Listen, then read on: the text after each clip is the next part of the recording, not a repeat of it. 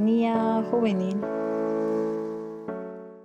Hola, bienvenidos y bienvenidas a Sintonía Juvenil, un programa realizado por Lanzarte Tiquipaya. Mi nombre es Fabián Fuentes y hoy los estaremos acompañando en sus actividades mientras escuchan el episodio. Hoy tenemos el agrado de presentar a un invitado muy especial. Él es Pablo Lara, más conocido como B-Boy Galgo. En el mundo del breakdance es bailarín de danza contemporánea y breakdance. Actualmente es tallerista de arte de Lanzarte Dansur. Participó en diferentes festividades como es Cuyuy, Bailemos si no estamos perdidos, de Pro Danza y diversos eventos de breakdance. Así que Pablo, bienvenido. En primera, gracias por la invitación y espero poder serles de ayuda. Gracias, Pablo. Y bueno, Pablo, tal vez eh, si nos puedes comentar un poco sobre cómo ingresaste en el mundo de breakdance y posterior también a la danza contemporánea. Cuéntanos, Pablo, por favor. Claro que sí. Eh, yo empecé en el breaking el 2016. Eh, yo estaba en el colegio, entonces yo tenía un compañero que bailaba y él iba a practicar en un banco, o sea, porque cerraba, era de noche, y se ponían a practicar ahí en el piso varios muchachos de la zona, de otros colegios. Entonces, así fue como yo me animé. Les dije si me podían enseñar y me enseñaron, practicaba en mi casa. Después conocí otros lugares como el Martadero. Esas veces practicábamos en la Plaza de la Cobija, la Plaza de la Granado. Hoy, hoy en día está el Parque Urbano Yantay, donde seguimos practicando. Y el 2017 Igual eh, conocí el proyecto Lanzarte, que esas veces estaba en mi colegio. De facilitador estaba Patricia Cejas, que le decimos Pachi. Entonces ella hacía danza contemporánea. Igual con mi, con mi cuate que bailábamos break, eh, él, él ya estaba, entonces él me invitó, ¿qué tal? ¿No quieres ir a probar un poco de danza? Y me explicó un poco del proyecto, ¿no? Que no era como una academia, no era como bailar por bailar, sino que hacían obras, piezas artísticas, entonces, eso me llamó un poco la atención y fui a probar. Y ese fue mi primer contacto ¿no? con la danza contemporánea. Y al inicio para mí fue como un poco raro, capaz o incluso incómodo, porque yo estaba acostumbrado a otro tipo de, de baile, por así decirlo, ¿no? El breaking es más de código, es más de aprenderse cosas, más, más corporales, eh, requiere, requiere mucha fuerza, mucha disciplina, pero ahí tenías que explorar los, las sensaciones a través del cuerpo. Entonces, en un inicio no me sentía tan cómodo, ¿no? Decía como, mm, ¿qué es esto? O así me sentí incómodo hasta que hice, hasta que hicimos. Nuestra primera obra con ese grupo. Y ahí fue donde realmente me, me enamoré del proyecto, me enamoré de la danza, por así decirlo, porque Pachi nos enseñó que podemos usar el arte eh, como una herramienta de transformación social y no simplemente hacerlo por hacer. Entonces, desde ahí fue mi inicio, hasta hoy sigo formándome, sigo entrenando breaking y también sigo en un par de academias, he ido a un par de cursos y talleres de danza contemporánea. Y mi objetivo es hasta donde me sea posible seguir formándome, seguir creciendo como artista, como persona, y apoyando también a, estos, a este tipo de proyectos y oportunidades que se van dando. Gracias, Pablo. Es interesante, ¿no? Cómo eh, el breakdance entró a tu vida desde un inicio por, por tus amigos y de ya te llevó a varios caminos, que es la danza y ahí tal vez eh, demostrar, tal vez lo que sientes a través del baile, demostrar también cierto arte que tú manifiestas en eso. Así que, bueno, así como yo, personas como yo y también los que nos están escuchando, tal vez nos puedes comentar un poco sobre cuál es la diferencia entre una pieza de breakdance y una pieza de danza contemporánea para poder entenderte también y poder ver un poco más de, qué es lo que sientes al bailar, al bailar el breakdance. Cuéntanos, Pablo, por favor. Claro. Eh, bueno, en primera, el breaking es mucho más callejero, digamos, no está muy, no, no está, no está dentro de las academias hoy en día. Y eso en parte es algo bueno y algo malo, ya que el breaking es un elemento de la cultura hip hop. La cultura tiene cuatro elementos que son el rap o el MC, el DJ, el graffiti y el breaking. Entonces, cuando yo empecé con breaking, o sea, solo lo veía como algo muy superficial, como aprenderse pasos o hacer este tipo de piruetas, cuando tiene una filosofía muy profunda esto del hip hop. Y el hip hop también te enseña como esto de la hermandad entre, entre hip hopas, que son todos los practicantes que están dentro de la cultura, la tolerancia, el respeto de las ideas, el compartir con tu hermano. Y bueno, la, la gran diferencia entre el breaking y la danza, que ambos son como bailes, es que eso, el breaking es muy callejero, todavía no, no lo encuentras mucho, digamos, en academias. Y la danza contemporánea es todo lo contrario. Eh, no, no puedes encontrarlo, digamos, alguien que esté haciendo contempo en la calle, sí o sí tienes que ir a una academia, como es el caso nuestro, digamos, y la danza contemporánea abarca, o sea, hablando desde el movimiento, abarca otros, otro otros tipos de movimientos, la calidad del cuerpo es diferente, el desenvolvimiento es muy diferente. Y también eh, te da la capacidad de quizás escuchar a tu cuerpo y encontrarte contigo mismo. Obviamente no, no toda la danza contemporánea eh, trata de, digamos, dar un mensaje o habla sobre una temática. También eh, conozco gente muy capísima en danza que baila, hace obras, pero por espectáculo. Entonces, lo que busca el, proyecto Lanzarte, lo que hemos hecho con el grupo, es fusionar este, estos dos lenguajes de danza, ¿no? Para abordar un mensaje o ya sea abordar una temática. Y la verdad, ambos se complementan muy bien, porque pensando en el movimiento fuera de estas dos disciplinas, fuera del breaking, fuera de la danza contemporánea o quizás fuera del parkour u otras disciplinas que se asemejen, está ahí, entre medio te das cuenta que hay que tienen muchas cosas en común porque ambos buscan la superación corporal, ambos buscan, son lenguajes corporales, como decimos, ¿no? Son muy diferentes entre sí, pero al mismo tiempo tienen muchas cosas en común que comparten. Eso sería. Me parece muy importante lo que dices, la verdad, porque, bueno, conociendo un poco más de tu trabajo y de tu experiencia, eh, he visto que, que dando mensajes de sensibilización, pero también quisiera preguntarte cómo, cómo fue su formación, cómo con tu grupo trabajaron para dar estos mensajes a través de la danza. ¿Cómo fue en la experiencia que tuviste desde un inicio hasta, hasta el día de hoy? Eh, bueno, he estado en diferentes obras, por así decirlo, diferentes funciones, y cada uno tiene un proceso un poco distinto y similar al mismo tiempo.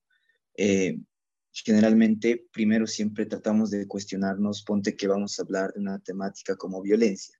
Entonces, primero nos cuestionamos dentro del grupo, dentro de los participantes o integrantes, ¿qué es para nosotros eso? eso ¿Qué significa? Entonces empezamos por compartir experiencias o vivencias o cosas que he visto. entonces empieza por ahí, ¿no? Un poco de cuestionarnos sobre esa temática, al mismo tiempo investigar también sobre lo que queremos hablar y en la mayoría de los casos, generalmente siempre empezamos con hacer imágenes, digamos, imágenes muy relevantes en cuanto a la temática, eh, personales o, o, grupales también pueden ser. Y a partir de esas imágenes que llaman mucho la atención, ¿no? Porque lo bonito de la danza o lo que a mí más me gusta es que a veces no es necesario que hables, que tú hables verbalmente, sino que tu cuerpo lo haga. Entonces, eso en primera buscamos eso y después vamos complejizando más, digamos, esa imagen, que sé yo, poniéndole más movimiento, más sensaciones, y así vamos creando secuencias y vamos como continuando, abordando más, investigando más y dándole una dirección, ¿no? Porque a veces, por ejemplo, como te decía, hablar de violencia es muy general, pero decimos, ya, a ver, vamos a hablar de este tipo, en esta parte vamos a hablar sobre violencia psicológica. Y entonces, ¿cómo para, para mí, para mi cuerpo, como persona, ¿cómo puedo representar eso? O sea, ¿qué siento yo cuando hablamos de eso? Entonces, partimos un poco de eso, ¿no? De sensibilizar el cuerpo y hacer que los movimientos eh, se integren a esa sensación, quizás a esa emoción que experimentamos. Entonces, eh, vamos un poco igual metiéndole más dificultad muchas veces, o vamos viendo qué requiere también la obra, ¿no? Entonces, ese es como el proceso general, generalmente es lo que se hace cuando vamos a hablar de un tema. También en otros casos, lo que cuando depende el director también, ¿no? Te piden ya, ya quiero, queremos que hablan, hablar de esto, entonces ellos ya como que te dan pautas, entonces tú también tienes que como ir asimilando. Siempre lo que comparten, yo creo, es que siempre hay que asimilar primero la idea en el cuerpo antes de irse al movimiento, ¿no? porque yo siempre digo que es 50-50, es entender lo que estás haciendo primero para poder explicarlo bien o manifestarlo bien a través del, de tu cuerpo o ya sea a través de movimientos, porque cada persona, cada integrante tiene un aporte eh, diferente, ¿no? Para una obra, para una pieza artística. Eso. Parece ser un trabajo muy largo, la verdad, Pablo, pero a la vez es, ese trabajo es, es importante para poder desarrollar eh, todo, todo el trabajo, todo lo que quieren lograr y también para llegar a un punto específico al que se han, se han llegado. Así que, ¿cuál sería lo más complicado al momento de armar una obra de danza con una temática social, por así decirlo, una violencia? ¿Qué, qué es lo más complicado que, que, les ha pasado, digamos, a ti o a tu grupo? Um, sí, de, sí, a ver, eh, personalmente lo más complicado a veces es, porque igual que en, en la danza como en, te, en el teatro, eh, cuento la experiencia de una obra que hicimos con Danzura ya en el 2018-19, entonces existía la, ¿cómo se dice? Nos, damos, nos dábamos roles, porque no todos podemos ser víctimas. Por ejemplo, ¿no? A, alguien le tocaba el papel de abusador, por así decirlo. Entonces, algo difícil también era, para, para mí también ha sido como ponerme en ese papel, como ya, a ver, tengo, tengo que actuar, no actuar, sino tengo que manifestar que yo soy alguien violento, alguien que ejerce violenta, violencia, y tiene que mostrar, mostrar, tengo que mostrar eso con mi cuerpo, con mis acciones, con mis movimientos. Entonces, a veces integrar un concepto que no es parte de ti o, o que tú no lo practicas, no es un poco complicado, resulta un poco complicado. También al mismo tiempo para, me acuerdo que habían, habían chicas, ¿no? Que eh, su rol en la obra era ser una víctima y justamente ella había vivido escenarios así o parecidos. Entonces, cuando le tocaba eh, hacer esa parte o mostrar con su cuerpo, realmente el sentimiento la llenaba, ¿no? La llenaba y a veces se quebraba.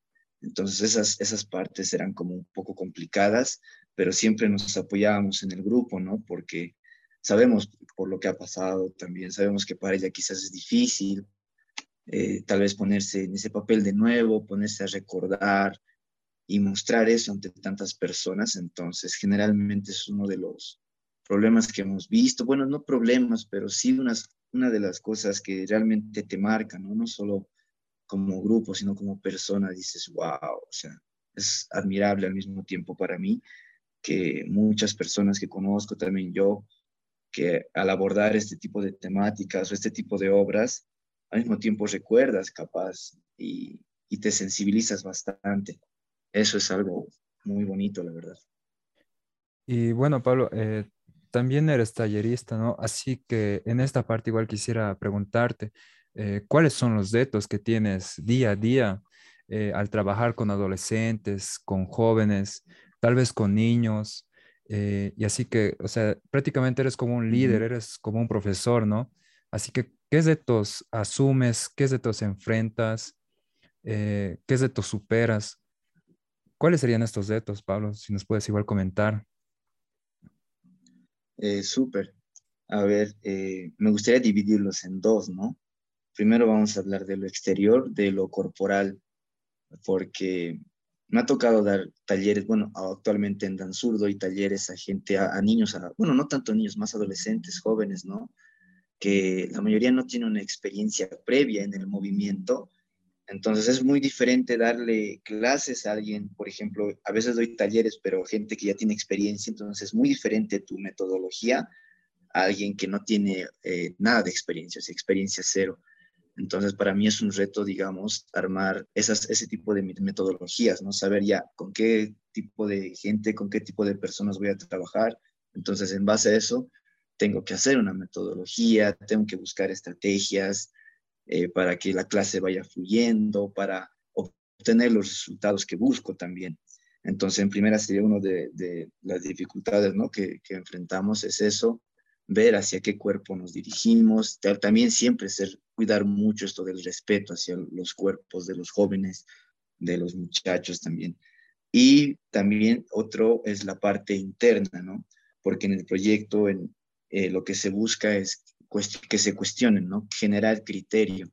Entonces, eso no es algo que se da de una clase a otra muchas veces.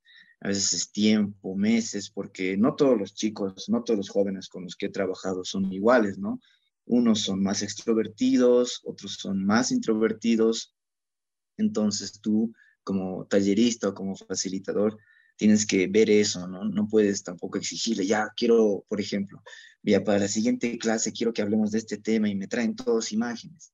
No todos los chicos van, lo van a hacer, no porque no quieran, a veces, porque no saben cómo hacerlo y necesitan más tiempo, necesitan tu guía, porque esos chicos muchas veces, los que son más eh, tímidos, por ejemplo, son los que tienen muchas más cosas que decir entonces, como tallerista en todo este tiempo he aprendido eso, ¿no? A escuchar, a veces no, no cerrarnos porque decimos, ya, yo quiero hacer esto, quiero hacer esto y las cosas no siempre te salen como quieres.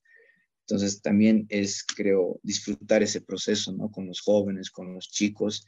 Y es gratificante, ¿no? Ver cómo, cómo era hace un tiempo y cómo es ahora, cómo se va desarrollando corporalmente, en la temática, como persona.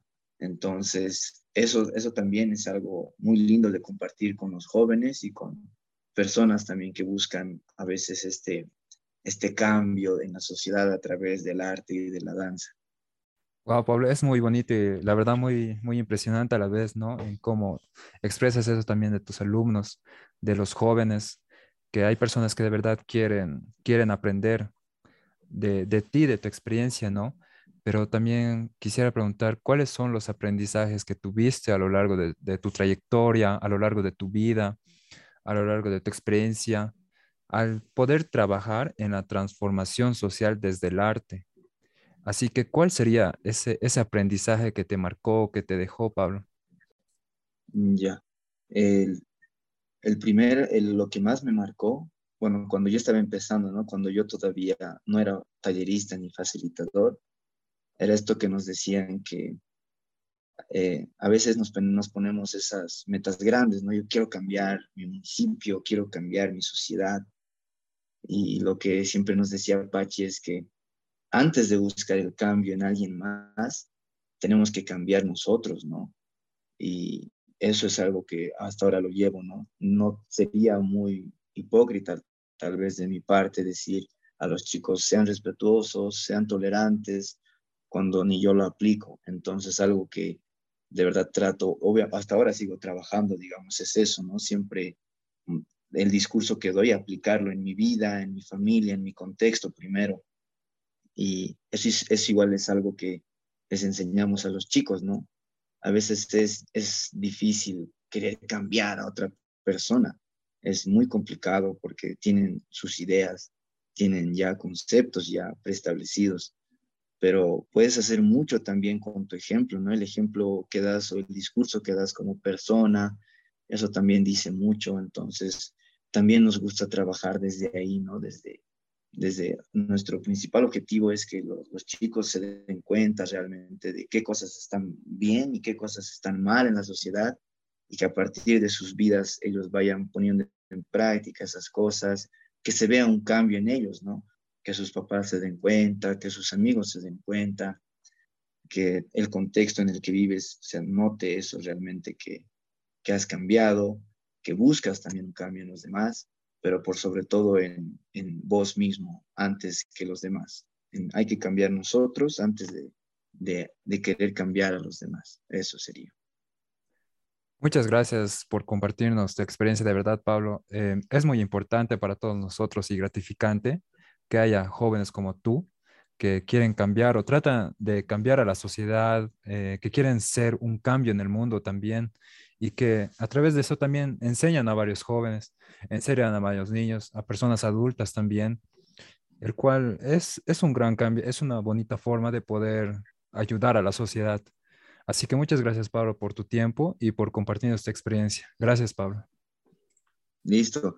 No hay de qué, más bien muchas Gracias a ustedes por la oportunidad de poder compartir todo este trabajo que hacemos, ¿no? Muchas gracias.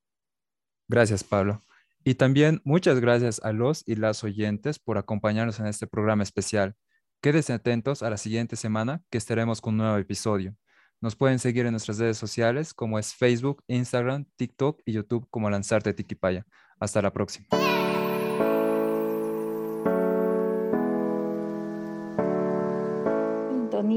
Juvenil. Este programa es en colaboración de Lanzarte y Solidar Suiza.